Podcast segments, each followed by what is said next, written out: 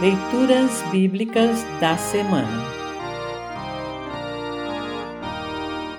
O salmo para o dia de Natal é o Salmo 2. Para compreender melhor este salmo, ouça esta breve introdução. Muitas pessoas fazem planos para acabar com Deus. Que tolice!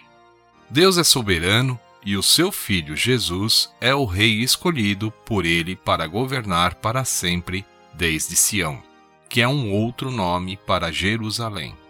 Em vez de zombar de Deus, convém reconhecer sua grandeza e buscar a sua proteção.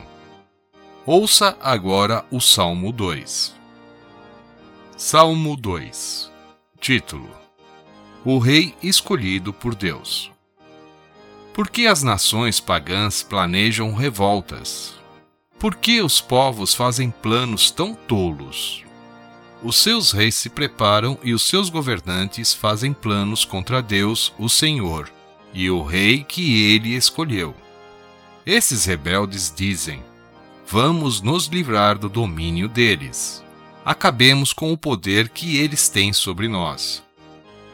Do seu trono lá no céu, o Senhor ri e zomba deles. Então, muito irado, ele os ameaça e os assusta com o seu furor.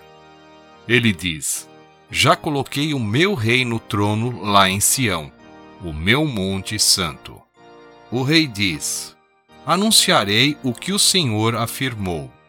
O Senhor me disse: Você é meu filho, hoje eu me tornei seu pai. Peça, e eu lhe darei todas as nações, o mundo inteiro será seu. Com uma barra de ferro, você as quebrará e as fará em pedaços, como se fossem potes de barro.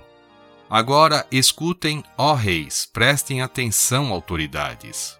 Adorem o Senhor com temor.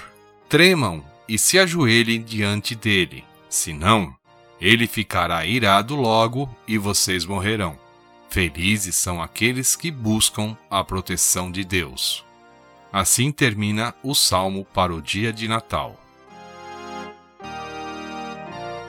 Congregação Evangélica Luterana Redentor Congregar, Crescer e Servir.